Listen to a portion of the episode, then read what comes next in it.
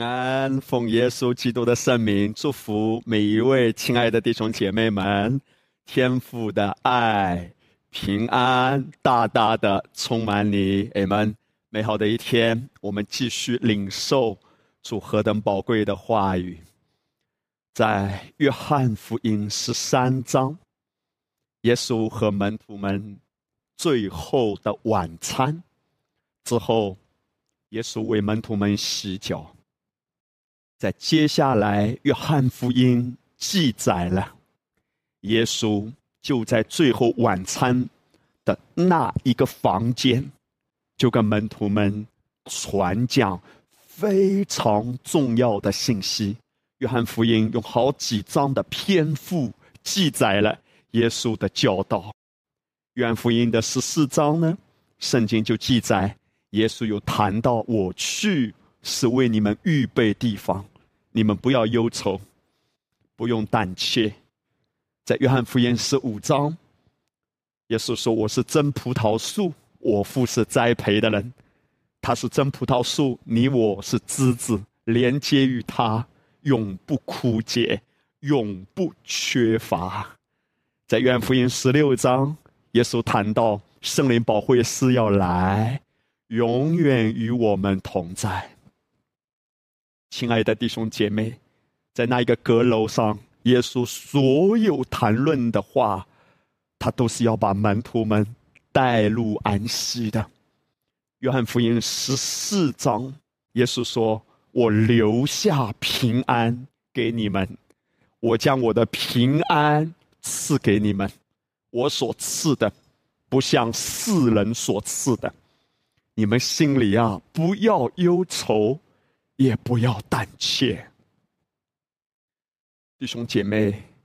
当耶稣讲到他要留下一些东西的时候，我相信当时在座的这些门徒，他们眼睛都瞪得大大的。耶稣要留下什么给我们呢？你现在可以想象一个场景：假设你家里有一位长辈。他看起来神通广大的样子，很有才能，很有产业。假如有一天，他觉得自己在地上的日子差不多了，他把你叫到他旁边，问你说：“我就快要走了，你希望我留下什么给你呢？”你会如何作答？你会不会说：“哎呀？”要么这样，恭敬不如从命了。既然您这么慷慨，还问我叫我随便挑，那么就那几套别墅，哎呀，就写到我的名下吧。或者你还有多少遗产，要么分我一点。亲爱的弟兄姐妹，当耶稣要留下一些东西给门徒的时候，我相信对门徒来说，无论耶稣留下什么。都是无比重要的，而耶稣留下的是这个世界不能给的。你家里的长辈可以给你物质的遗产，但是没有人可以给耶稣所给的。耶稣给的是什么？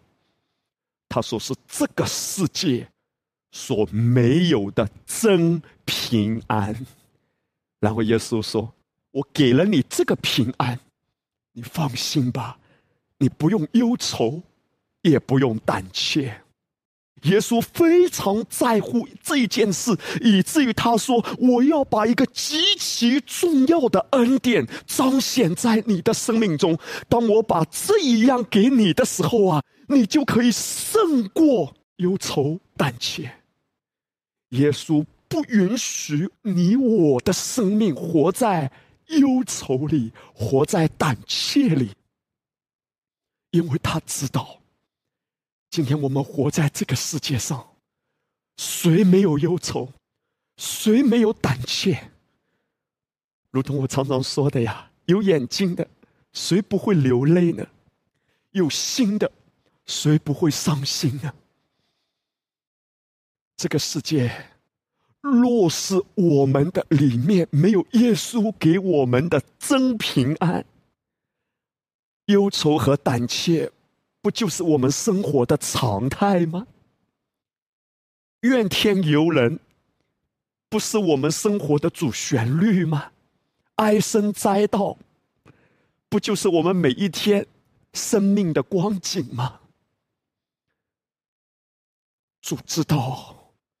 若是一个人在这样的光景中，胆怯、忧虑、抱怨，对一个人的生命会带来极大的摧残。这是为什么主说生死在舌头泉下？我们所说的话，会直接影响我们的人生。所以圣经提醒我们，一个泉源。怎么可以出甜和苦两样的水呢？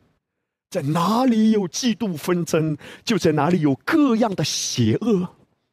神不允许他的孩子们在忧愁、惧怕、在压制之下，所以他说：“我要把真平安给你，弟兄姐妹。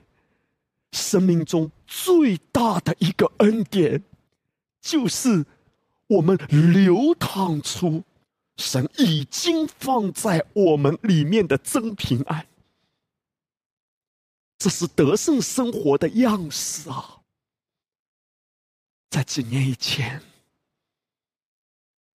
我跟随圣灵的引导，有一个系列的分享，我相信很多弟兄姐妹都有看过的，就是安息这个系列，我印象非常深刻。在我传讲这个系列的过程中，那一个多月的时间，我每一次传讲对我自己都有很大的帮助。在那个阶段，越传讲看得越清楚，越传讲里面啊越喜乐，越宽阔。我记忆犹新，在那个系列。最后一集传讲结束的时候，我就回到房间，跟主有一个祷告说：“主啊，如果是基于焦虑、斗争和自我折磨，而非基于安息而得的兴盛，我宁愿不要。”我知道圣灵啊，在那个阶段越来越深的挖深我里面有一个神圣的饥渴。更深的认识基督，并更深的安息在他的话语，在他的爱中，以至于看得比之前更清楚的时候，就发出这个祷告。那是我从来没有做过的祷告。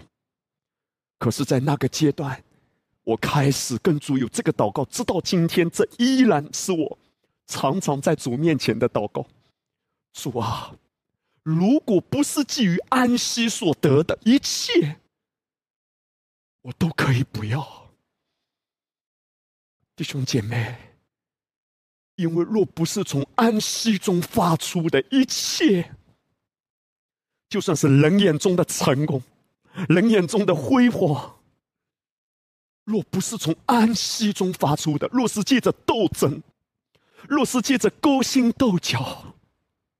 若是借着自我折磨，若是借着极度的煎熬，若是借着人和人之间非常辛苦的那种暗地的较量，最后既获得着某一种成功、某一种兴盛，那绝对不是从神而来的兴盛，因为圣灵对我们的引导绝对不会和他的话语相违背的。圣经是那么掷地有声、清清楚楚的告诉我们，他所赐的福是我们富足，但绝不加上忧虑的。今天牧师也挑战你，如果你愿意的话，你也踏出一步，跟主有这个祷告，弟兄姐妹，这个世界所能给我们的兴盛的法则。是需要你自己付代价的，是需要你花很大的代价，最后要去买单的。而许多的代价，其实是你根本付不起的。你可以获得成功，你可以成为万众瞩目的人，你可以到一个地步，可以拥有极大的资产。但是以什么为代价呢？以失去健康为代价吗？以失去和家人共度一些美好关键的时光为代价吗？以失去非常重要的亲子关系为代价吗？以破碎的婚姻为代价吗？你什么代价获取成功？这个世界的潮流越来越虚浮，越来越浮躁。人们要急速的发达，急速的追求成功。顺道一提啊。就在这几个礼拜，非常畸形的一件事，容许我用这个词。如果你看这几个礼拜我们国内的股市的行情啊，你如果只是看股市，你会觉得好像这一年是中国最近这十年以来经济最繁荣、最强劲的一年，非常让人惊讶的。可能有一些的人也在推波助澜，因为自古以来，割韭菜的味道总是很好的。但遗憾的是，总是有人愿意前赴后继去做韭菜。弟兄姐妹，不要随从这世界的声音。既或你要搞股票，牧师请求你，鼓励你。为了你家人的缘故，要慎重啊！当所有的人都发了疯一样的，要往一个地方去投钱的时候，你心里要明白：若不是跟随圣灵的引导，既获得着成功，那也不是神的法则啊！况且不一定成功啊，可能被人割韭菜呀。整个世界的法则就是要快，快点发，快点成功，一夜暴富，一夜成名，一步登天。许多的人叹息说：“做实体经济很困难呐。”但是总是有一些钱，要怎么样让它生钱呢？快，有一条捷径，成功人士的五个秘诀。快速致富的三个途径，弟兄姐妹，什么样的人最好骗？着急的人好骗。当这个世界黑暗遮盖大地的时候，其实摆在我们前面一个非常尖锐的问题：神的孩子。你是不是真的信你的爸爸阿爸父会供应你，会看顾你，会极大的祝福你？但绝不是用世界的方式。直到今天，我依然跟主有这个祷告：主啊，如果是基于焦虑、基于斗争、基于自我折磨。而不是基于安息所得的兴盛，我宁愿不要。我不要借着着急的方式获得成功，我不要借着跟人比较或者随从世界的方式获得成功。我宁愿不要，我宁愿不要成功，我宁愿不要这样的兴盛，我宁愿不要这样的复兴，我宁愿不要。如果从主而来的兴盛，从主而来的复兴，我应该是很轻松的。很喜乐的，绝不会以失眠为代价的，绝不会和家人的关系搞得很僵硬为代价，绝不会。从神而来的成功是高品质的成功，是全方面、三百六十度无死角、全覆盖的全方面的成功。若不然，我宁愿不要。我宁愿不要他认可我，我宁愿不要别人欣赏我，我宁愿不要教会成长，我宁愿不要，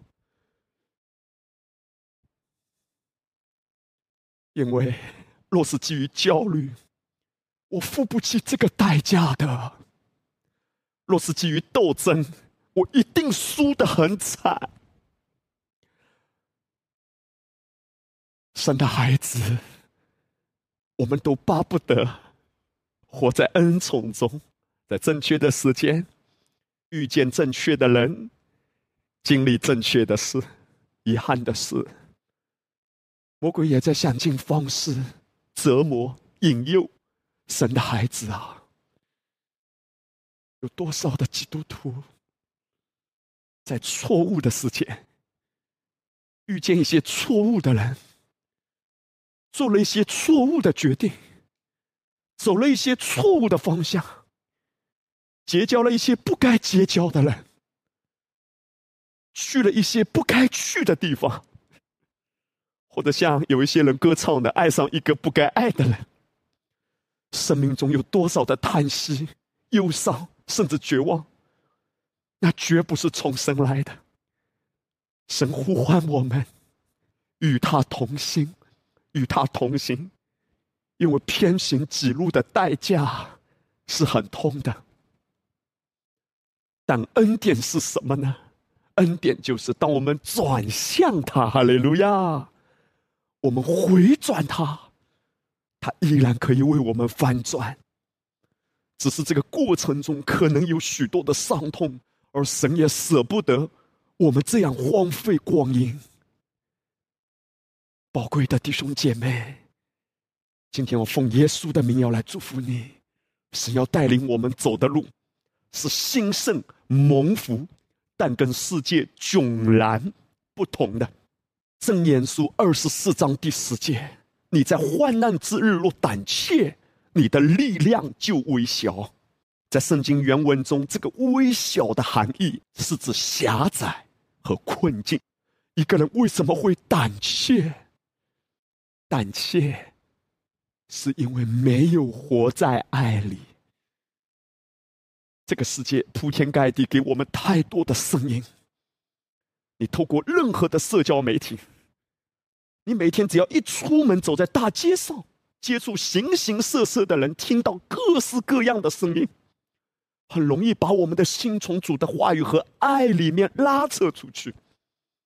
不知不觉，我们开始变得胆怯。而圣经说：“人若胆怯。”他的力量，力量其实一个原文的含义也包含生产力，就狭窄。也就是说，一个人的武功会被废掉，你的内功被压制住了，谎言、灰尘压制住了。我们的功夫是什么？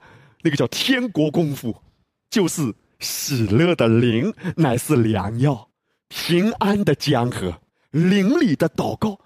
有时候啊，外面的东西会堵塞住。我们的力量就微小，我们的创意就被压住了，喜乐平安的江河不能流淌了。我们面对一些决定的时候，我们里面糊里糊涂，没有那么敏锐了，因为没有一直的活在爱里，所以圣经才提醒我们要保守自己的心，一直在神的爱里，仰卧主耶稣基督的怜悯。亲爱的弟兄姐妹，看管好自己的心，因为当我们的心里面一旦有谎言进来，不知不觉我们忧虑了，我们胆怯了。人在这样的状况中，就很容易上当，很容易随从这世界的潮流，很容易做错决定。而一个活在爱里的，是平静安稳的，是安息的。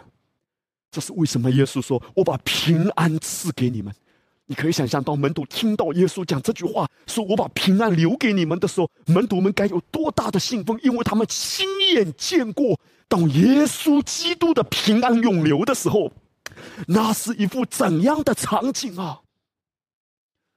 怪不得耶稣说是世界不能给你的。门徒们也从来没有在世界从任何一个人身上看到耶稣这样的平安永留的时候。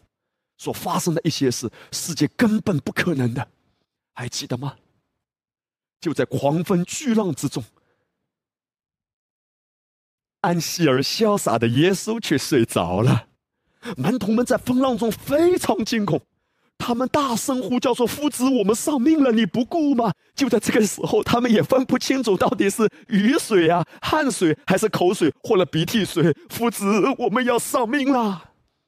门徒们非常惊恐，外面的环境影响了他们的心，不只是外面的风浪，还有里面的风浪。这位安详的耶稣。他醒过来，你可以想象一下，这是一幅怎样的场景啊！耶稣醒过来，圣经说门徒们都极度惊慌，而耶稣醒来，对着风浪，我相信耶稣一定是非常安详的。耶稣既或是斥责乌鬼，斥责风浪，他的里面平安如江河。耶稣绝对不会紧张忧虑，说怎么办？不，耶稣对着风浪说：“住了吧。”静了吧！立刻，圣经说，风浪就止息了。门徒们都讶异，这到底是谁啊？连风和水，兄姐妹了解吗？风水，风和水都听从他。今天神不要让我们再浪费时间、金钱去搞风水。有耶稣，无论你在任何地方都有平安。都要蒙福，连风和水都降服在耶稣的权柄之下。耶稣只是一句话，当耶稣的平安涌流的时候，所有的躁动不安、恐惧惊慌都要平息。还记得吗？当耶稣在格拉森赶出那些乌鬼的时候，那一个曾经被乌鬼附身的人，他住在哪里？住在坟墓里，甚至拿石头砍自己，自我折磨。迷失、黑暗、压制。耶稣走到他的旁边，耶稣只是用话语。我相信耶稣极度的安详。当你安息的时候，是你能力最大涌流的时候；当你安息的时候，是你的创意最大涌流的时候；当你安息的时候，是你所有属灵的恩赐最容易彰显运行的时候。耶稣命令乌龟离开，安息的耶稣，他所到之处就带来医治，就带来自由；所到之处，黑暗被驱散，光明彰显；所到之处，贫穷化为富足；所到之处，疾病完全的被翻转，健康的江河在涌流。而今天，这样平安的江河。已经在你里面了。若我们真的知道我们里面有什么样的产业，我们根本不会抱怨，也根本不会急于求成。耶稣把平安给了我们，而今天神要让我们关注我们已经有的，借着听信福音，借着在灵里祷告，平安的江河涌流出来，甚至。当耶稣在讲道的时候，在一户人家马大、玛利亚、拉撒路的家里，马大躁动不安，非常急躁的跑过来，他指着他的妹妹玛利亚，同时也指着耶稣，一石二鸟，说：“耶稣，你看看啊，我的妹子像话吗？她怎么好意思坐在这里？实在没礼貌！我腰酸背痛，腿抽筋。你可以想象一下，当耶稣在传讲话语的时候，整个气氛房间里呀。”是非常安详的，是充满恩高的。突然，马大的声音、他的语调、他的话语破坏了这个气氛。但是耶稣马上恢复了这个气氛。耶稣一定是慈祥的、慈爱的耶稣，如同他曾经看着那个少年官，耶稣看着他就爱他。耶稣从爱里说出的话，爱既完全，就把惧怕除去，完全的爱涌流出来。耶稣说：“马大，马大！”我相信，只是在称呼马大的过程中，整个房间的气氛都被恢复了。那属天的气息继续涌流在这里。弟兄姐妹，你里面有这样的平安，当你说话，整个房间的气氛都不一样。当你说话，你家庭的气氛不一样；当你说话，你孩子的情绪都开始慢慢被调整。当你说话，无论在哪里，医治就在哪里彰显。当你说话，无论在哪里，乌龟就在哪里被赶出。当你说话，好事情不断借着你信的证据和说的证据，源源不断的彰显出来。这是为什么？神提醒我们：活在爱里，活在爱里就不惧怕，活在爱里就永留平安，活在爱里就不会做愚蠢的决定。很多时候，人们做错误的选择，都是因为离了耶稣的爱。今天主知道你为什么事情而忧愁，为什么事情而胆怯。主也知道，在过往的年日，基于忧愁胆怯，你做错过什么决定。但今天好消息要临到你，无论你过去因为恐惧而做错了一些选择，给你带来任何的损失，神定义赐福给你，神定义补还你。回到爱里，回到话语里。我接下来要跟弟兄姐妹看一处的经文，《路德记》里面记载：当世事秉政的时候，国中遭遇饥荒，在犹大伯利恒有一个人带着妻子和两个儿子往摩崖地去寄居。圣经谈到，当时伯利恒发生了饥荒，饥荒来到，人心惶惶。一定不止一户人家离开，很多人在想要逃难啊，我要保全自己啊。他们就做一个决定，这户人家以利米勒带着他的妻子拿阿米，还有两个儿子，他们离开伯利恒。伯利恒，他的意思是粮仓，或者我们可以理解，伯利恒预表的是神的家。当以色列百姓在旷野的时候，弟兄姐妹还记得吗？所有的帐篷，他们的门都要对着中间的会幕，因为会幕预表基督，但会幕也预表教会。神对你的引导，绝不是以远离基督和远离教会为代价的。神给你的兴盛，绝对不会到最后你迷失了。不是所有的发达都是来自于神的。圣经谈到有人因为贪财被引诱离了真道，你看到了吗？被引诱离了真道，他为什么愿意上当？一定有好处吗？不是所有的好处都是来自于神，你不可以这样子说。哇，上帝给我一个很大的机会，我终于有机会可以发达了。你要搞清楚，这真的是重生来的机会，还是一个引诱？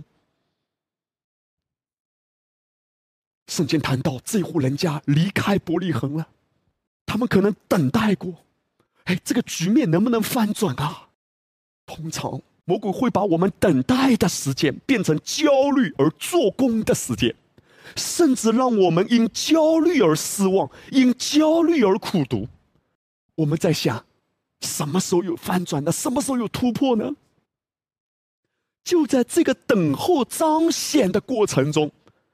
其实我们都知道，后来伯利恒迎来很大的收割啊。不是所有的人都离开，有一些的人离开。离开不代表就没有危险啊，离开了换一个地方不代表就过得好啊。离开不离开不是重点，重点是神怎么带领啊。哎呀，我一定要捍卫自己，我一定要想办法筹算。现在问题很严重，都闹饥荒了，我还不要思虑筹款吗？哪有时间听到啊？哪有时间参加小组聚会啊？你不要跟我讲这些东西，我要钱，我要解决我的问题。你告诉我不要离开粮仓，不要离开神的家，那我的问题谁为我解决？我不为自己征战，谁为我征战？我不自我捍卫，谁为我捍卫？什么叫谎言？让你离开安息的。都是谎言，让你变得焦虑的声音都是谎言。什么是真理？竭力进入那安息，把你带入安息的是真理。什么是谎言？让你离开安息的，无论讲的多么天花乱坠，只要不是在安息中的，使你不能够在安息中享受基督的，都是谎言。这户人家离开了，但离开的结局是什么？路德记一章三节，非常忧伤的。我们看见圣经的记载。后来拿俄米的丈夫以利米勒死了，剩下妇人和他两个儿子，两个儿子名字叫马伦和基连。马伦和基连二人后来也死了，剩下拿俄米没有丈夫，也没有儿子。如果故事只是在这里结束，那真是人间悲剧。这户人家。四个人出去，最后剩下一个。拿阿米的丈夫死了，两个儿子死了。弟兄姐妹，什么是恶性的循环？恶性的循环就是当我们在环境中越发焦虑的时候，就越无法听清楚圣灵的声音，而越听不清楚圣灵的声音呢，就越容易靠自己去判断去做工。而我们越靠自己的力量去判断、去做工呢，就变得越发焦虑。那么，这个恶性循环就开始：越焦虑越听不清楚，越听不清楚越靠自己去做工，越靠自己去做工就越发焦虑。恶性的循环。为什么主提醒我们不要离开他的话？因为主安息的道能让我们活出安息。一旦你歇下来，自然而然的是。道帮助你歇下来，是他的灵帮助你，是他的话语帮助你，你自己帮不了你自己的。当你面对挑战的时候，你最好的选择，先回到话语里。哈利路亚！这户人家极度的悲惨，拿和米，还有他两个儿子。离世之后，两个儿媳妇，当时还跟着拿阿米的。后来拿阿米啊，他听说了一件事，他就要做一个选择。其实那个选择对他来说又是一个新的挑战。路德记一章六节就记载，他就与两个儿妇起身，要从摩亚地归回。因为他在摩亚地听见耶和华眷顾自己的百姓，赐粮食与他们。拿阿米，他听见了一个好消息：神怎么样让你笑到最后？无论你过去经历了什么样的伤痛，无论你过去有什么样的损失，哈利路亚！上帝另有一个计划。上帝的计划要让你活出他的丰盛，上帝的计划要让仇敌羞愧。曾经魔鬼可能引诱你，曾经你可能做了一个错误的选择，被魔鬼偷窃。也许你有过叹息，说：“难道我的人生只是这样吗？我的绝望什么时候是一个尽头？我的贫穷什么时候是一个尽头？我的症状什么时候是一个尽头？时候已经到了。”上帝怎样在你的生命中让你经历一场翻身仗？永远是先借着让你听见，哈利路亚！因为信道是从听道来的，而道在你的生命中发生果效。当你和道融合，万有都会彰显。因为你是借着道重生，你也是借着道而兴盛的。而道如何在你的生命中让你跟他融合呢？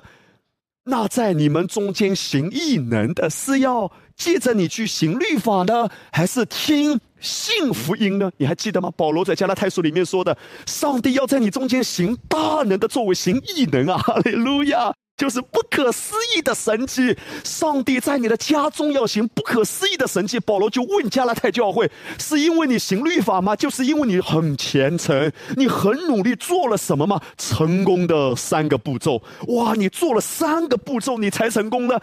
保罗就问加拉太教会说：是记着你行律法吗？因为律法的核心是人的做工，或者是记着听信福音。保罗说。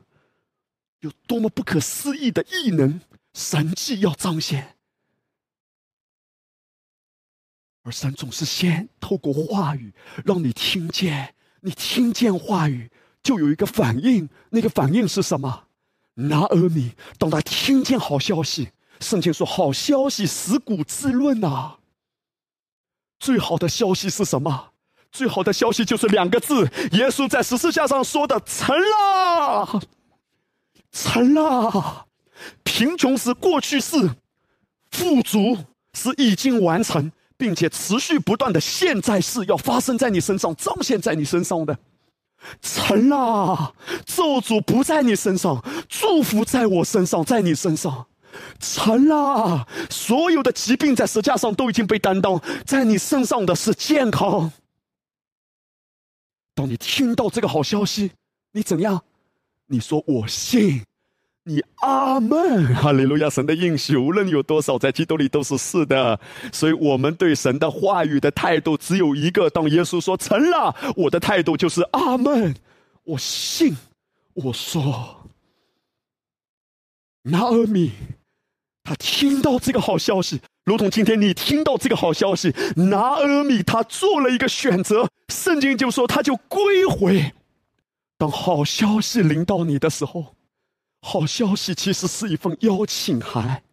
好消息临到你，上帝在对你说：“孩子，回家吧，归回吧，不要再走世界的道路，不要再听世界的声音，不要用一步登天、一夜暴富的想法。”来规划你的人生，那一种想要用最快的手段，什么样的手段快，什么样我就要走，那一种思维还要容许它在你的身上持续多久啊，弟兄姐妹？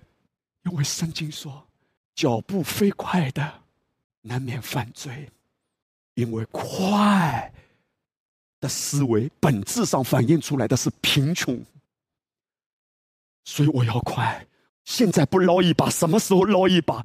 因为穷嘛，一个贫穷的思维才会想着快；一个贫穷的思维才会想小偷小摸；一个贫穷的思维才会占便宜嘛；一个贫穷的思维才会自私嘛；一个贫穷的思维才会暗箱操作嘛；一个贫穷的思维才会去斗争嘛。我不斗，我怎么会赢呢？贫穷。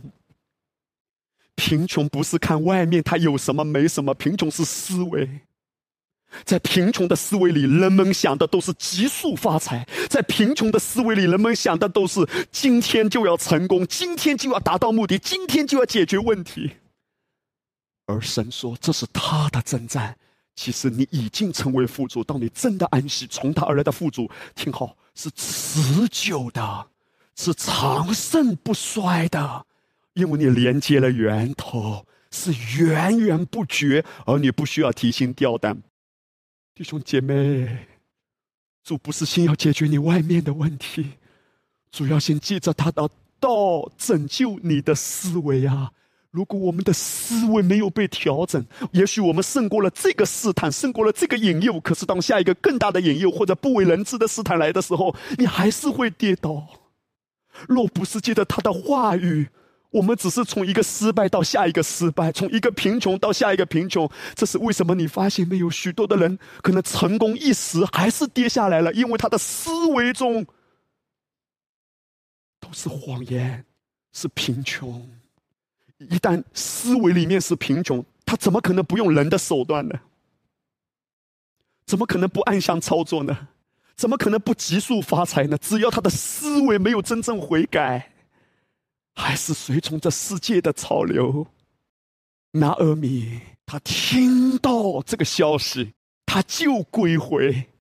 其实拿阿米他归回的时候也是有挑战的，你还记得吗？到拿阿米回来的时候，别人都说：“哇，拿阿米回来了。”拿阿米就说：“你们不要叫我拿阿米，因为拿阿米的意思是甜甜美。”拿阿米说：“你们要叫我马拉，我很苦啊，我一点都不甜。”但是拿米还是做了一个选择，你们怎么看都不重要了。我要回到主面前，我不要再走世界的道路了，我不要再留在摩亚地。摩亚地在圣经中是一个被咒诅之地。我不要再用世界那个被咒诅的手段、被咒诅的方式，为自己赢得任何的成功。我宁愿不要拿米，他做一个选择，我要归回。当我归回的时候，有挑战，可能被轻看，其实你留意吗？拿阿米他回到伯利恒，其实伯利恒他也什么都没有啊，他也没有田啊。所以你发现，到拿阿米带着路德另外一个媳妇，他不愿意跟，他留在摩亚；路德愿意跟，他回到伯利恒的时候，他也没有任何产业，他还是在别人的田里捡麦穗。但是，就算在别人的田里捡麦穗糊口，我也要归回。我要先回到主面前，意思是什么？就是他回到伯利恒还是没有，但是他还是要回来。当你回转到主面前的时候，也许一下子还是没有看见。曾经可能你损失了，现在你回到主面前，你没有一下子看见有翻转，你没有看见突破马上彰显。可是拿尔米他说这些不重要，我要回来。圣经就谈到。拿尔米归回，突破有没有不重要，先回来。我们的思想是什么？我们的思想是我必须要先看见万事都预备妥当了，才会踏出跟随圣灵的那一步。啊，圣灵把所有的事情都办妥了，啊，都预备好了，我要看得见，肉眼看得见，我们才愿意跟。很多时候，圣灵带领我们走的是一条信心的路。当以色列百姓离开埃及的时候，神只是告诉他们说：“我带你们去的迦南美地，你们所住的城邑不是你们所建造的，你们吃的果实那些树木不是你们所栽种的，都是我早已为你们预备好的。你们只管去得那地为业。”可是当上帝跟他们讲的时候，只有十二个探子有看过。剩下所有以色列的百姓，他们只是听说有那一个地方，他们只听说有那么一回事，但到底有没有不知道。而事实上，当十二个探子回来的时候，十个都报恶信。虽然他们确实看见这地是如此的丰盛和富饶，但是他们选择看巨人，他们选择相信谎言，不相信真理。神带领以色列百姓，其实走的是一条信心的路。很多时候，当你回应神，当你归回，你也没有马上就看见突破。当你选择走神的路，当你选择安息，神的路是什么路？丢姐妹，就是安息的路，就是不着急的路。你就紧张了，对不对？还不着急啊？啊，我走世界的路，世界的路已经很着急了，我都觉得来不及，还要走神的路，还要更不着急，那太岂有此理了！那怎么能熬得住呢？我要突破，突破，突破！当你归回，当你走神的路，你没有马上看见翻转，但翻转已经为你预备。还记得拿尔米的结局吗？对神来说，他要的是你的心先转向他。接下来呀，你一切所需的都会显明。他要的是你的心先完完全全的转向他。无论你曾经失去什么，他的恩典总是更大更多。因着上帝的恩典，路德嫁给了整个伯利恒最富有的一户人家，那个被称为“钻石王老五”的波阿斯。其实波阿斯也是预表基督的，哈利路亚！路德是外邦人，今天我们这些原本是外邦的，我们被爱了，我们被拣选了，我们成为神家里的人了。圣经谈到路德和波阿斯最大户的人家。他接纳了路德，他爱上了路德。耶稣基督道成肉身，住在我们中间，充充满满的有恩典有真理。他竟然爱上了我们，我们有什么值得他爱的？但是他就是无条件的爱我们。他说：“你心里不要忧愁，也不要胆怯。”路德后来跟波阿斯生了一个孩子。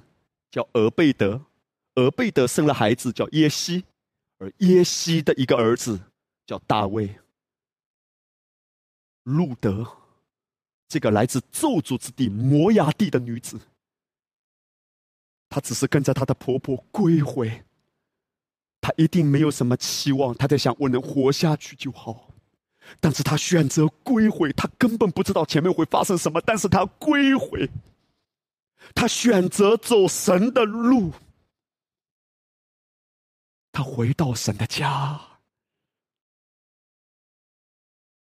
上帝为他预备了不可思议的荣耀的补还，他竟然成为大卫这一位以色列历史上最伟大的国王的曾祖母。而最重要的是，路德一开始是跟随他的婆婆拿阿米，因为如果拿阿米不选择归回，路德一定也不会去伯利恒，也一定不可能遇见波阿斯，是因为拿阿米。当他出来的时候，一家四口回到伯利恒的时候，带着路德，像两个人，两个儿子，一个丈夫都没了，但是他回来。这是最绝望的妇人，所有能失去的都失去了，身无分文了，身边最亲的人都没了，还能失去什么？再也没有什么可失去的了。就在最绝望的时候，其实很多的人都在这种光景中选择自暴自弃，或者对上帝充满愤怒、苦读。恩典在哪里？但是他选择归回。为什么归回？因为他听哈利路亚，他听到了一个好消息，他听到了话语。其实连那个归回也是来自于神的恩典。今天主借着话语，话语是一个邀请函啊，弟兄姐妹。今天你听到这边讲到，这边讲到是上帝对你的一个邀请。他说：“孩子，归回啊！无论你过去有什么损失，归回，把心先归回到他面前，跟主说：主啊，我不再走世界的路。”我选择走你的路，而上帝的路是安息的路，是放下自己的小聪明，放下自己的手段，放下自己的筹算。宝贵的弟兄姐妹，什么是将心归回呢？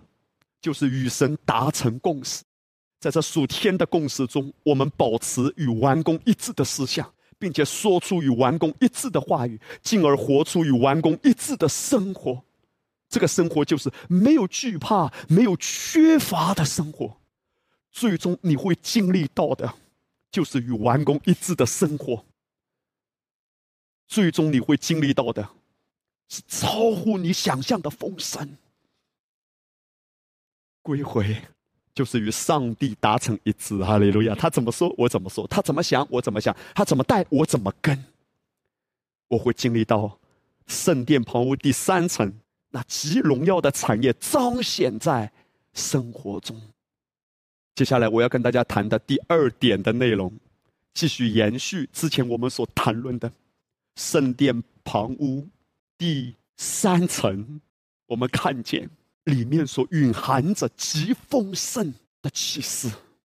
在过去这两个礼拜，我们有谈到圣殿旁屋的第三层，预表上帝极度丰盛的供应。他对保罗说：“我的恩典够你用，我的能力在你的软弱上显得完全。”而这是来自于保罗第三层天的启示，因为他被提到三层天，所以我们用新约中保罗提到的三层天来解释圣殿旁屋第三层的属灵预表。那么接下来呢，我会谈到另外一处新约中的经文。而这一段的经文也谈到第三层，因为圣经谈到第三层的经文是极少的，但是我下面所谈到的这个第三层，其中所带出的属灵含义，也正是跟圣殿旁屋第三层的含义相符合的。哈利路亚！使徒行传二十章有一个少年人名叫犹推古，坐在窗台上困倦沉睡。保罗讲了多时，少年人睡熟了。就从三层楼上掉下来，扶起他来，已经死了。保罗下去扶在他身上，抱着他说：“你们不要发慌，他的灵魂还在身上。”十一节，保罗又上去掰饼吃了，谈论许久，直到天亮，这才走了。有人把那童子活活的领来，得的安慰不小。使徒行传二十章也提到了。第三层，保罗在一个房子的第三层传讲基督的话语，而圣经就说有一个少年人名叫犹推古，他从窗台上掉下去，摔死了。保罗就下去伏在他身上为他祷告，但是这个少年人其实没有马上醒过来，没有马上经历复活。保罗又上去继续掰饼，并且继续传讲话语。然后这个少年人活过来，被领到保罗面前。使徒行传二十章，在这里面我们看见这个少年人，圣经说他睡熟了，就从三楼掉下去。然后保罗的反应是什么？保罗他马上下去。圣经在这里面谈到了这个词，一个是掉下去，一个是下去，完全不同啊！当我们谈到圣殿旁屋的时候，我们要了解我们的身份。已经在第三层了。唯有你是被拣选的主类、君尊的祭司、圣洁的国度、属神的子民。你已经在基督里拥有一切极荣耀丰盛的产业了，这些都是你的。但保罗说：“不要从恩典中坠落。”这个少年人，他是在第三层。如同今天一个人重生得救之后，不是基于他的表现，不是基于他的行为，他的身份。当他重生得救，心里相信，口里承认的那一天，他的身份就已经在第三层。但是他的生活怎么样？一步一步去经历呢？这是神带他走一路，就是从第一层到第二层到第三层走一路的这个过程中，他就会经历到他身份中已经拥有的产业会彰显在他的生活上。从身份的角度来说，已经在第三层；而从恩典中坠落的意思，就是他无法享受他本来在第三层已经拥有的产业。这是为什么有许多的基督徒虽然重生得救，虽然信主很多年，但依然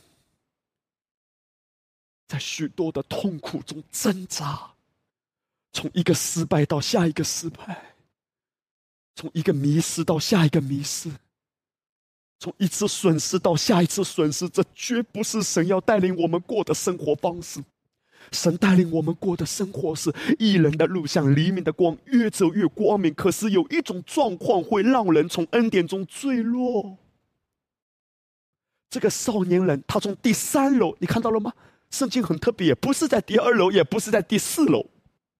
圣经特别记载，我相信圣经的作者圣灵背后，他都蕴含着启示的。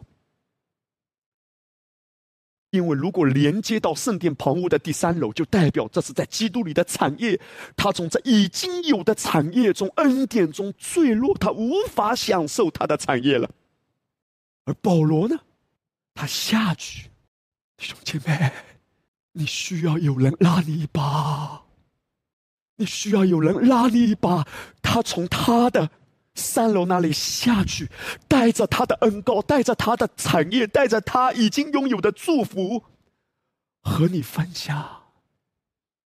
为什么神为你预备教会？为什么神为你预备一个团契？预备一个小组？预备一个直播点？因为有时候我们会软弱，我们会远离神。我们可能走走走，我们走迷失了。我们可能自己也有这种软弱，就是从恩典中会坠落了。我们开始用自己的想法、自己的手段在做工了。所以你需要你生命中的保罗，从他的三楼。我们每个人其实都是在三楼的，哈利路亚！从身份的角度来说，都是在圣殿旁屋的第三楼，金碧辉煌、荣耀的产业属于我们的。保罗不是摔下去啊，保罗他下去。拉他一把，神已经为你预备的，借着话语，也借着祷告的支持，连接教会的弟兄姐妹。所以你看，他们共同点是什么？都是在三楼，但不同点是，一个摔下去，一个跑下去，一个失去生命，一个下去救别人的命。我奉耶稣的名祝福你。愿你成为一个不是摔下去的人，而是跑下去拉别人的人。现在我要让弟兄姐妹看见，保罗所在的这第三层，有哪一些属灵的预表？在使徒行传第二十章第七节，圣经就谈到七日的第一日，我们聚会掰饼的时候。今天，当我们通常谈到主日，都是七日的第一日。因为圣经使徒行传向我们显明，他们的主日都是七日的第一日。七日的第一日是哪一日啊？大家了解吗？礼拜天不是一个礼拜的最后一天，礼拜天是一个礼拜的第一天。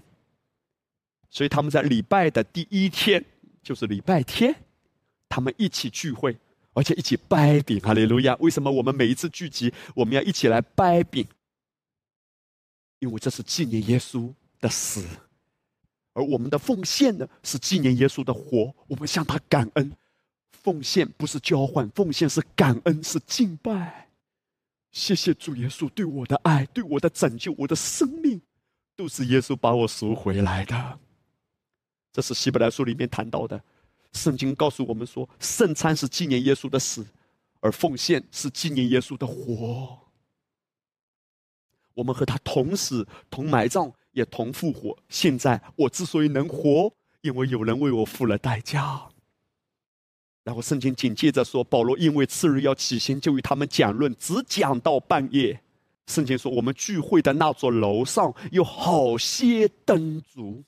圣经当代译本，他这样子翻译：“他说，我们聚会的楼上整夜灯火通明。”在这里面，我们看到一个非常强烈的对比：他们聚会的第三楼，也是预表教会嘛，灯火通明，这是代表一种属灵的光运行，充满在教会中。现在我们看见了一个强烈的对比是什么？他们聚会是在什么时候？在深夜里。罗马书提到说：“黑夜已深，白昼将近。”以赛亚书里面说：“黑暗遮盖大地，幽暗遮盖万民。”这正是一个末了的时代。保罗他们在聚会的时候是在深夜里，如同今天我们所处的时代，在极度的黑暗中。可是就在这个光景中，圣经谈到他们聚会的地方。极有亮光，和合本翻译好些灯烛，当代译本翻译灯火通明。其实这是预表教会的性质。城照在山上是不能隐藏的，神的光就在你身上。宝贵的弟兄姐妹，教会是有神的荣光的。就算教会有一些挑战也好，教会。有一些问题也好，因为有人的地方，就会有磨合，就会有有摩擦，就会看见彼此的一些缺点，就会在相处的过程中有一些挣扎，有一些痛苦。听好，永远不要对教会失望，因为教会是基督的身体，神把他的爱，把他的话，借着教会彰显出来。神的荣光充满在教会中。我要如此说，我对教会充满盼望，而与此同时，也记得为教会祷告，为那服侍你的，为那牧养你的，为那传讲基督的福音给你的祷告，因为这是神的教会，让基督的光更大的充满在他的家中，也借着教会。显明在这世界中，弟兄姐妹，当神的百姓一起领受圣餐和话语的时候，属天的亮光将驱散所有的黑暗。当我们一起来到主面前，我们一起来敬拜，一起来领受，一起来拿起饼和杯的时候，这是一个神圣的聚集，不是人的聚集而已。神的同在，伊玛内利，哈利路亚！这意味着什么？个人的恩高和集体的恩高是绝对不同的。一个人说阿门和十个人说阿门绝对不同的。阿门吗？哈利路亚！很多时候，也许你并没有记住多少道，一下子还没有完全的消化，但是在这个属灵的气氛中，你经历到主的爱了，你经历到主的安慰了，你经历到主的同在了。因为你旁边人的祷告也会影响你的，也会祝福你的，这是圣徒相交、彼此团契很重要的一个原因。所以神说不可以停止聚会，因为教会是神在地上的见证。当大家一起聚集的时候，极大的恩高。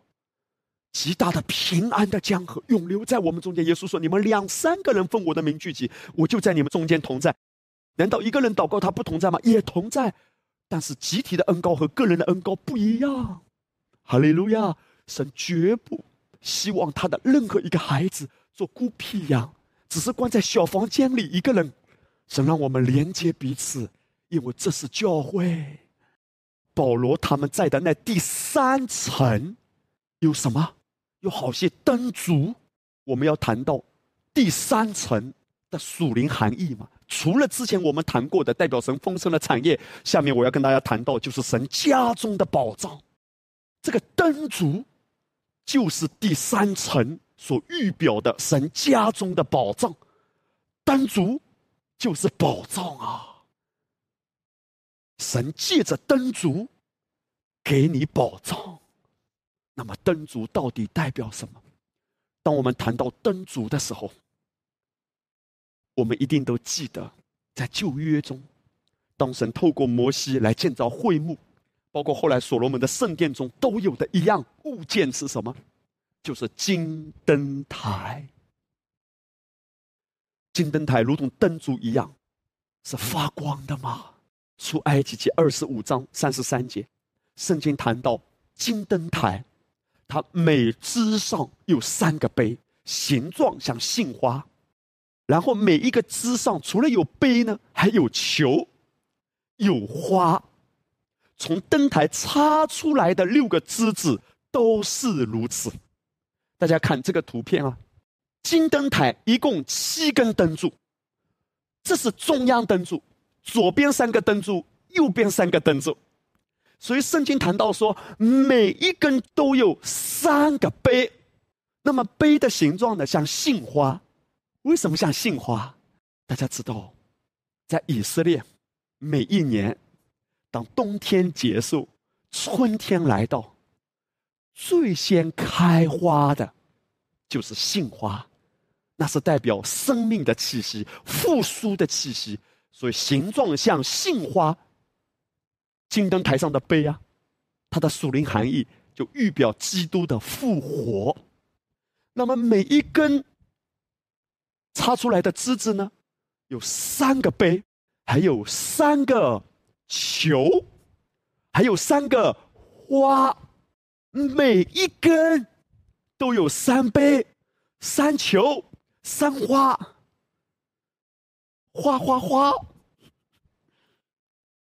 数学课的同学们，我们数一数，一根枝上面一共有几个物件啊？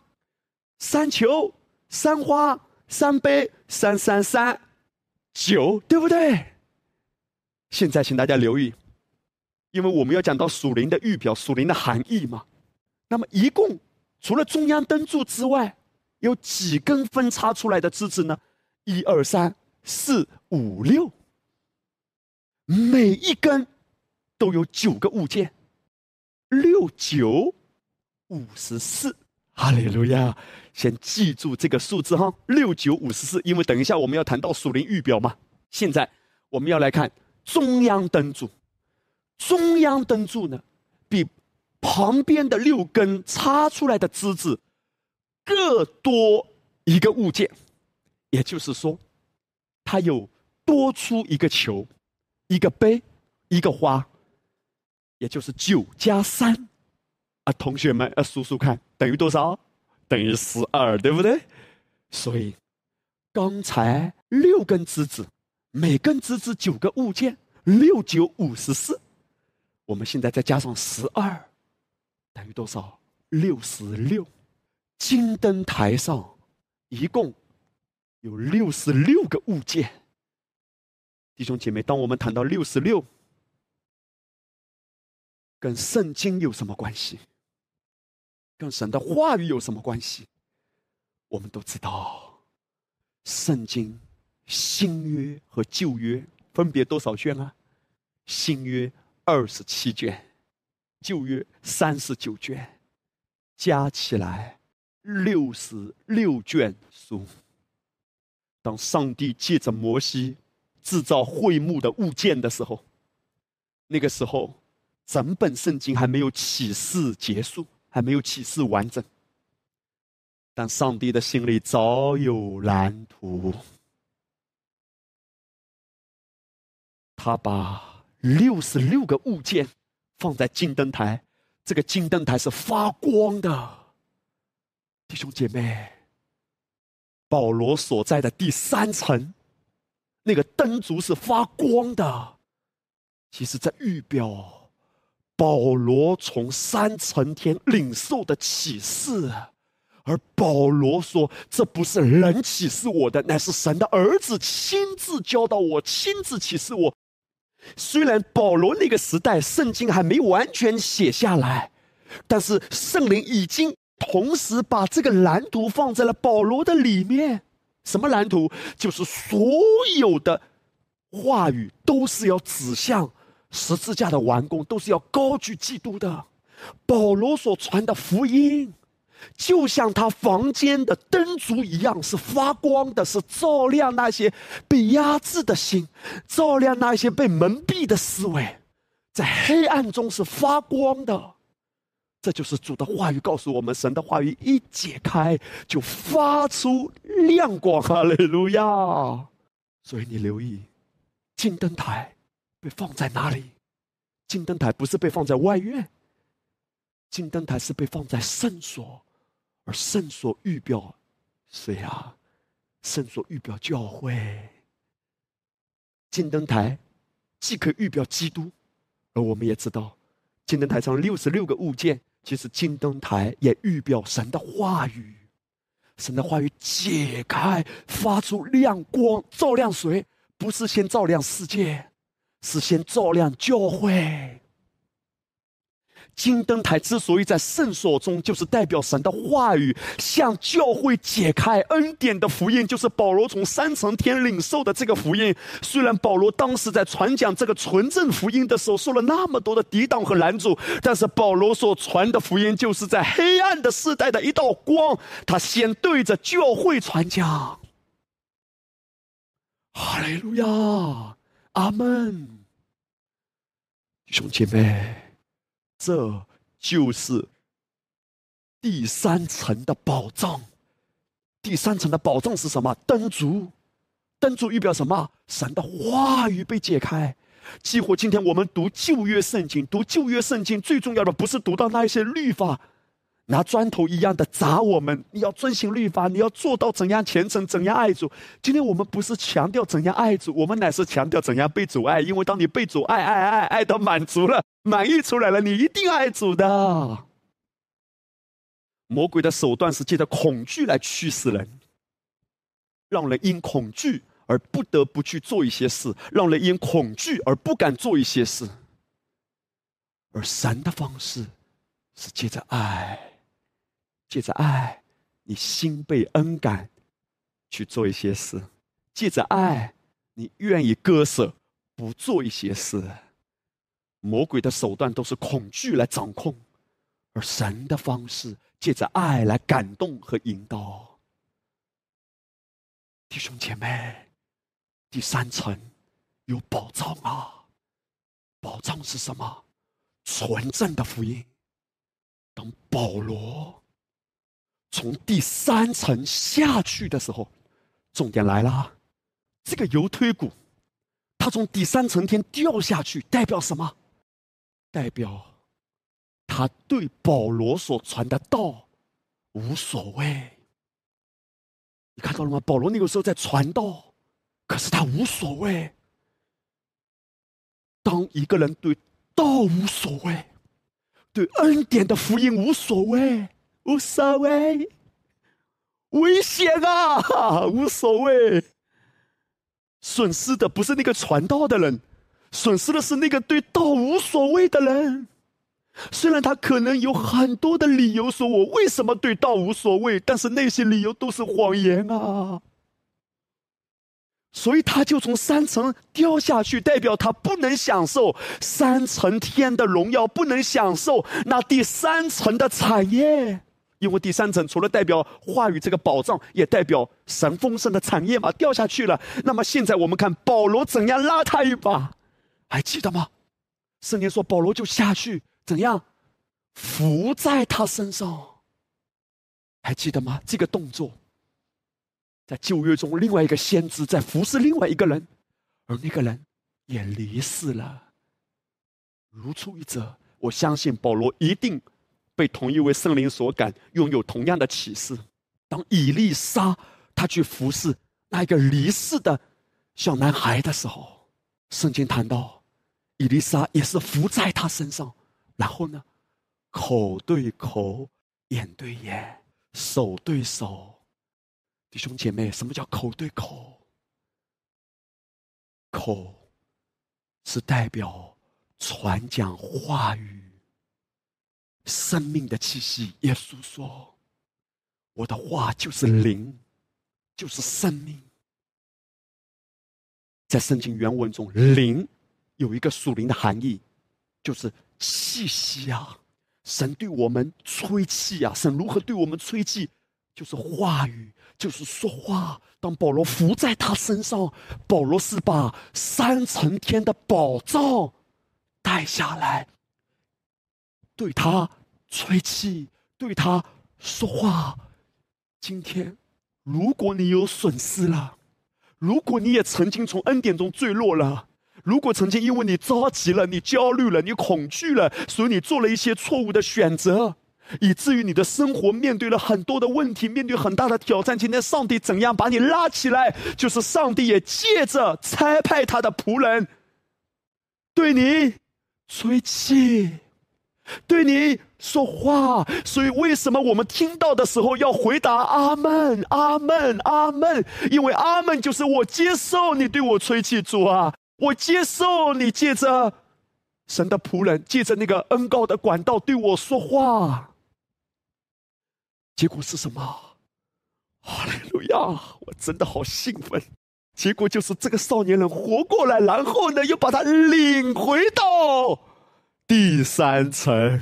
哈利路亚！这就意味着这个少年人他曾经失去的产业，他现在又可以享受了。Yes 喽？为什么？因为保罗下去伏在他身上。你们伏在他身上的意思就是对他。吹气，而耶稣说：“我的话就是灵，灵的意思就是吹气。神的话，借着保罗的口，当保罗对他吹气的时候，就意味着话语进到你我的里面，我们就活过来了。当话语进来，我们在不知不觉之中就被带回到本来属于我们的第三层。”如果你曾经有任何损失，损失就损失吧，我不着急。我知道，只要有话语，所有的产业都会彰显。弟兄姐妹，无论你在任何挑战与处境中，当你在他的话语中领受启示的光，你便得着非凡的、超自然的智慧和帮助啊！而圣殿旁屋的第三层，代表基督话语的启示之光，在幕后世代。世界上自然界的光所代表的人的聪明才干，已根本无法解决超自然的问题。神透过恩典的讲台，将启示的光彰显出来。凡领受这光的，都比越走越光明。奉主的名祝福你，神每一天都对你吹气，哈利路亚！无论有什么损失，无论曾经怎样的软弱了、跌入低谷了，上帝都要把你拉起来。如何把你拉起来？对你吹气，对你说话。而我们的态度就是：我领受，哈利路亚！我要跟大家最后谈到第三大点：持续领受恩典的启示，不从恩典中。坠落，《使徒行传》二十章第七节，圣经谈到说，保罗在那一个晚上啊，与他们讲论，讲到什么时候啊？讲到半夜。哈利路亚！每次我读到这段圣经啊，我就心被恩感，大受激励。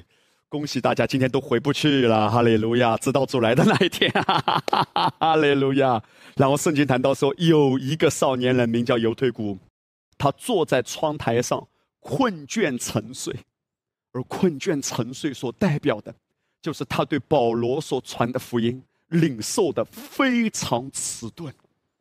其实，我们可以从圣经的细节中可以看见，这个犹推古他的心态和他的思维都有问题。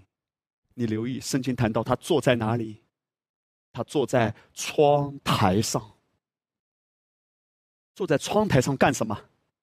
也许他坐在窗台上，心中浮现一首诗：“我坐在窗台上看风景，我也成了别人眼中的风景。”结果正在浮现这首诗的时候，不动下去了。你了解吗？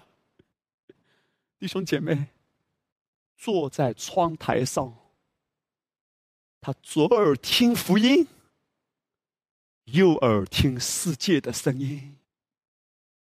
神不允许我们在窗台上，因为窗台上意味着这个人他的心是不专注的。他一边听话语，基督的话语，一边其实不断的被世界的声音干扰。容许牧师再次鼓励你，如果可以，戴上耳机来听到吧，弟兄姐妹。可是我要讲到的重点，不只是这一次听到，或者。某一次听到的时候，戴上耳机听到这个事情，最重要的是谈到一个人的思维，一个人对主话语的尊重、看重到什么程度。犹推骨的问题在于哪里？他的心还想着别的东西，因为基督的福音还不够嘛，因为安息还不够嘛。保罗所传的福音就是把人完完全全的带到基督面前干什么？想安息嘛。因为基督都完工了，你只要领受，你安歇下来，一切都是耶和华的征战。可是安息太慢了，坐在窗台上的意思是代表一个人的心很浮躁，安息不够，还要神机其事，还要追求成功，追求复兴。你知道吗？教会最大的危机就是把自然而然的结果当目标，把方法当目标。焦点是基督啊！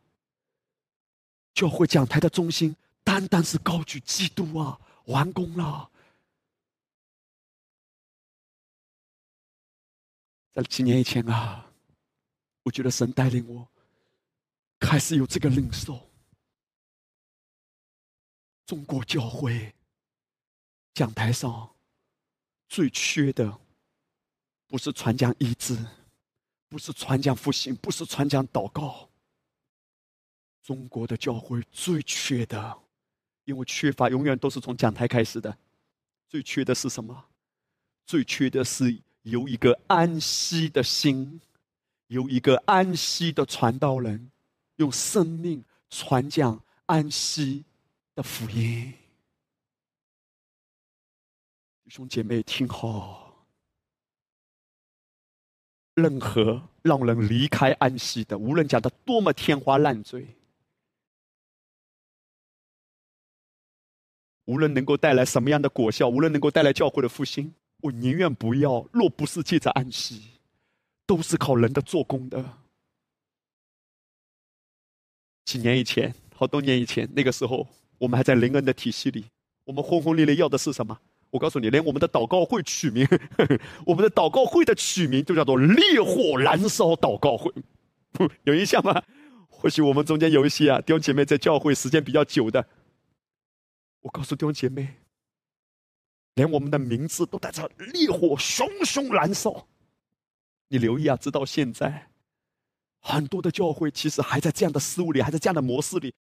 教会最缺的不是近视，教会最缺的是认识基督的完工，是看见更多，是认识更多，是知道更多，而不是做更多。加拉太书第五章第一节，保罗说：“基督释放了我们，叫我们得以自由，所以要站立得稳，不要再被奴仆的恶辖制。”什么意思？不要再回到以前奴仆的样子。信耶稣怎么会信的那么苦，信的那么累？听好，信主应该是满意的，而不是压榨的。做一切的事情都应该是满出来的。教会的领袖不是借着压榨童工来带领教会复兴的，不是分派任务哦。你的小组今年要达到什么样的程度？哇，你的牧区今年要有多少的人数？哇，你要把人数搞上去，好像在比赛啊！弟兄姐妹啊，保罗说：“不要再做回一件奴仆的样子。奴仆的恶事，首先指思维。”所以保罗在罗马书第十章里面谈到，有许多的人，他们向着神是有热心，他们有热心，但不是按照真知识，是混杂的，是什么讲道都听，哇，只要传有耶稣两个字，就以为是对的。圣经说，连魔鬼也装作光明的天使啊。一个安息的心会越来越敏锐的懂得分辨。如果有人把一篇讲道发给你，你知道那篇讲道不是把你带入安息，把你带进熊熊燃烧的特会，把你带入熊熊燃烧的祷告会。也许他的出发点是好的。保罗说，他们向着神是有热心。弟兄姐妹，教会最缺的就是安息。教会什么都不缺。教会不缺健康，教会不缺财富，因为万有都是我们的，而这一些都是要透过安息的心来领受。写下来，安息的反面是什么？做工、着急、焦虑。为什么？因为没有话语，没有启示，看不见，焦点就错了。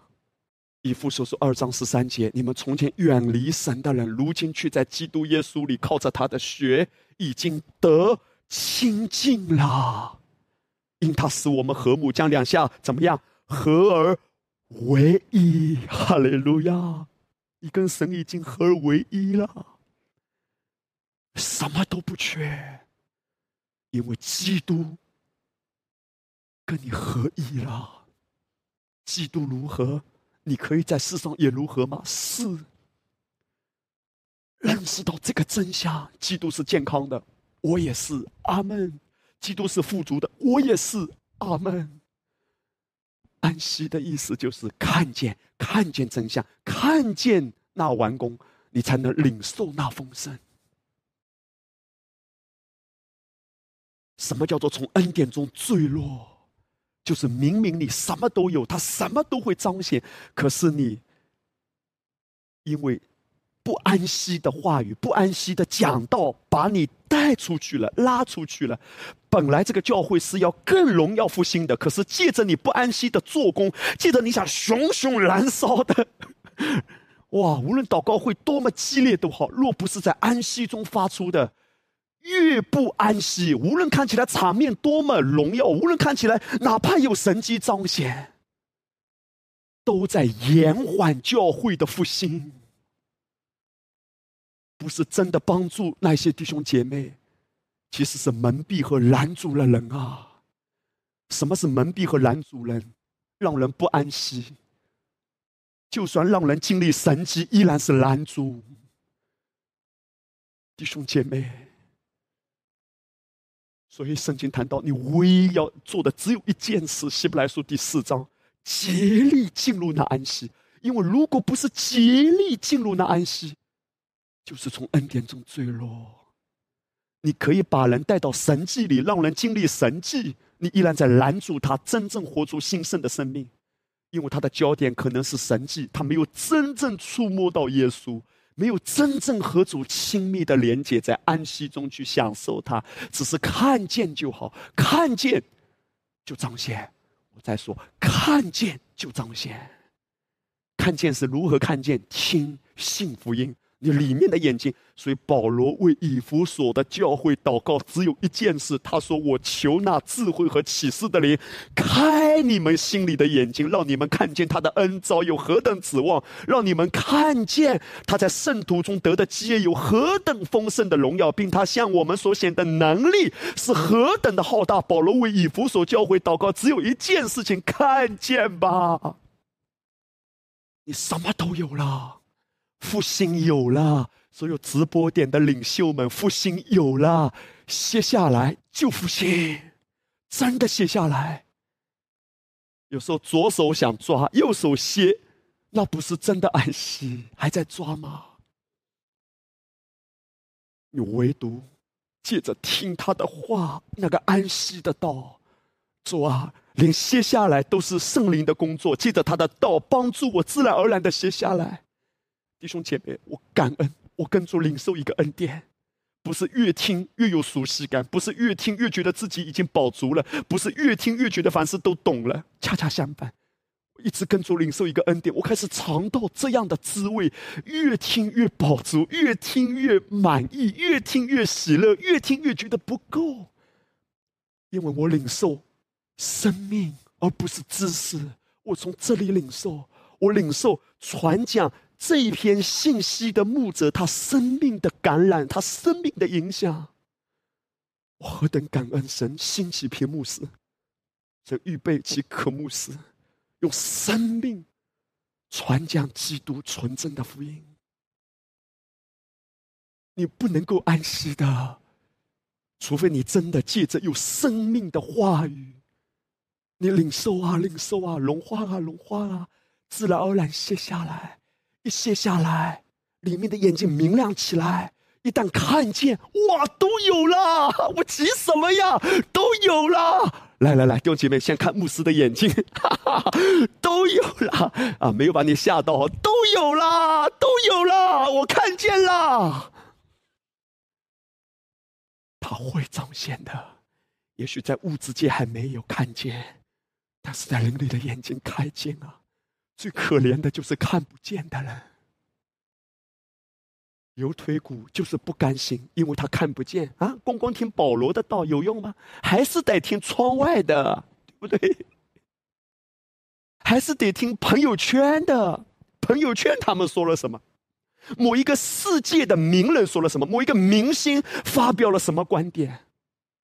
某一个时事评论专家发表了什么观点？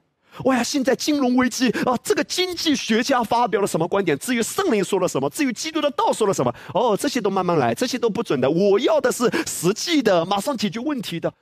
你看到什么叫可怜？什么叫蒙蔽？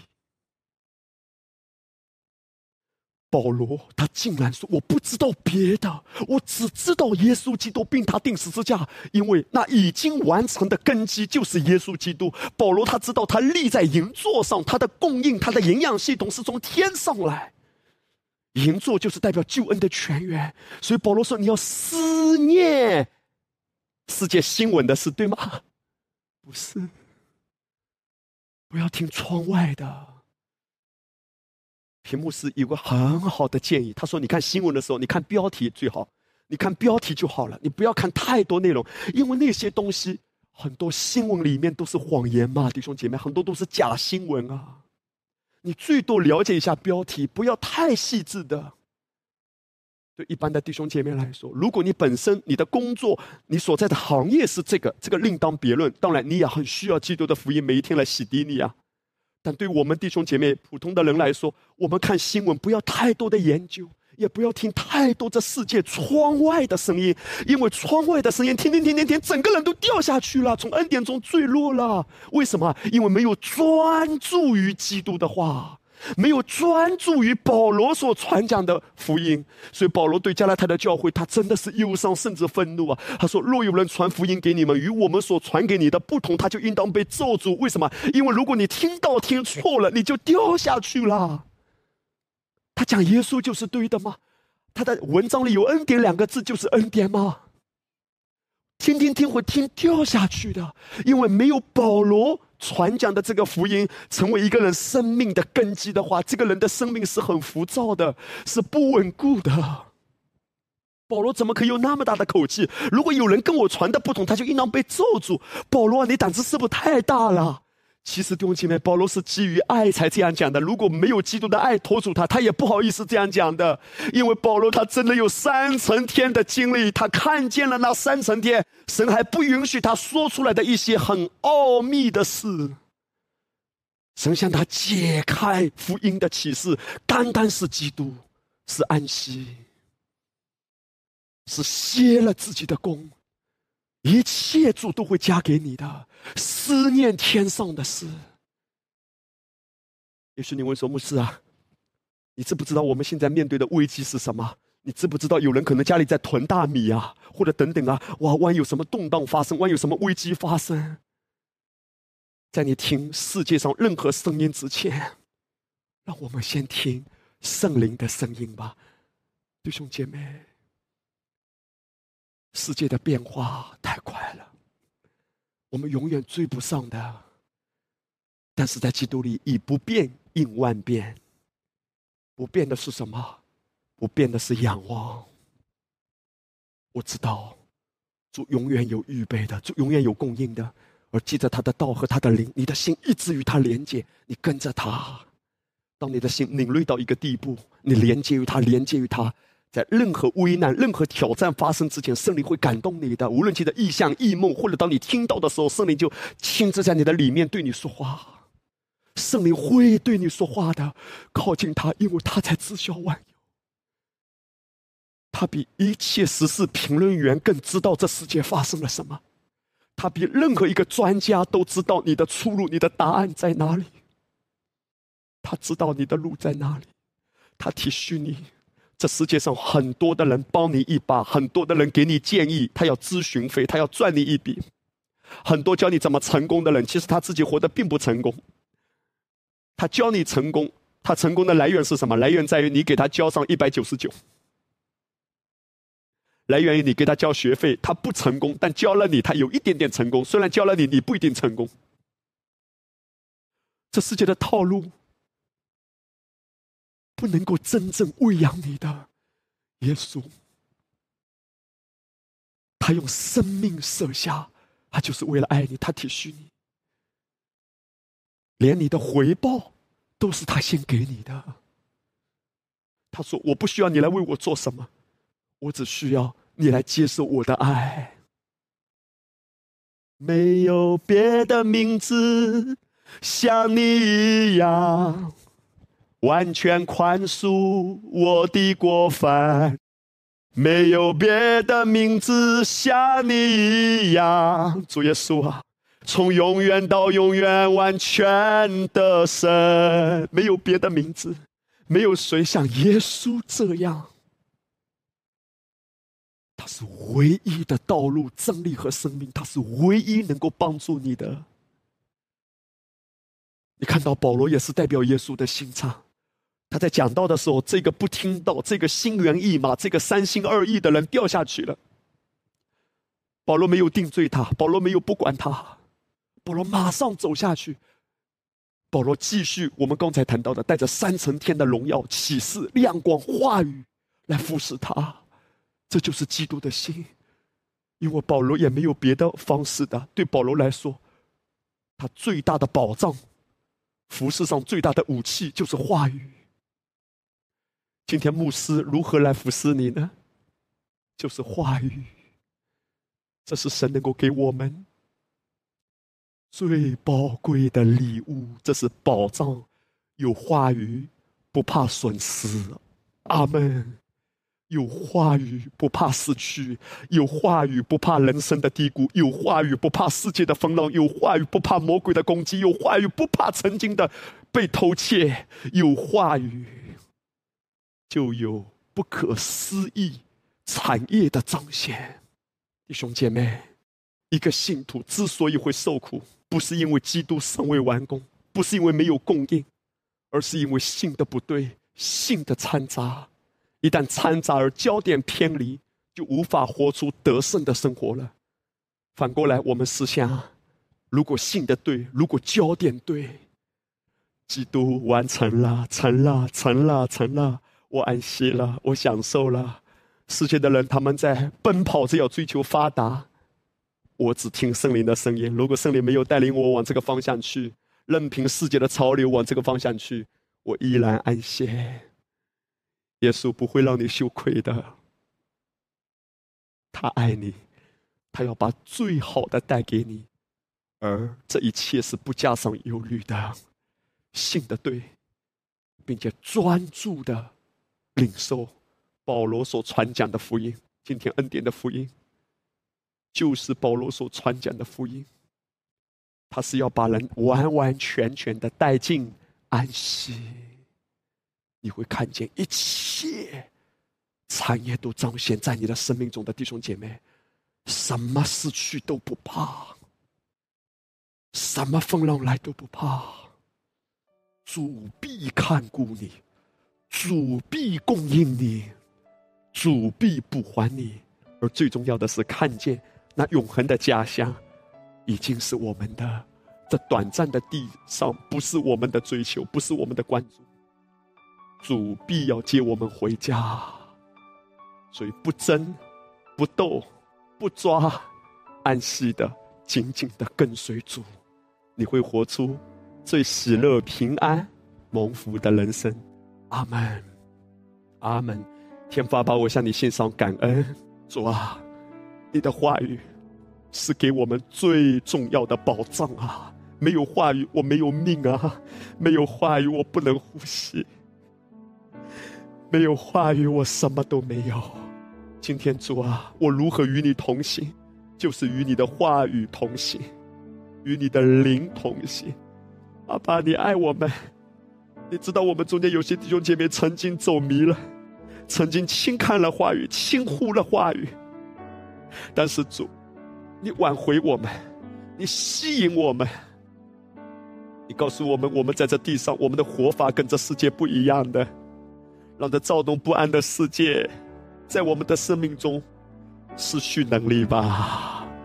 我的心只要跟随我的好牧人，好牧人啊，你带领着我们每一个你所爱的羊，把我们紧紧的抱在你的怀里，安慰我们，建立我们，鼓舞我们，扶持我们，举起我们，胜过这世界的风浪。阿爸，我们回转归向你的时候啊，不可思议的恩典会显明的，就像拿尔米和路德回转，他们归回，他们不羡慕摩亚所发生的摩亚的人所拥有的一切，他们选择归回主啊。当他们归回的时候，他们虽然没有马上看见，可是归回的人总是笑到最后的。我们都归回，今天。谢谢你告诉我们，再一次来提醒我们：不争、不斗、不抓、不急、不躁。哈利路亚！我的心紧紧的跟随你，我的好牧人。每一天走一路啊，走一路啊，被你喂养。我已经拥有第三层天的身份和产业，而我也全然的会经历和领受到这一切的丰盛，透过你的话语。我领受，我们都来领受一个恩典，主啊，就是专注聆听的恩典，把你的话语真真实实的，不是听过，真真实实的消化进来。我们领受的不是知识，而是基督的生命啊！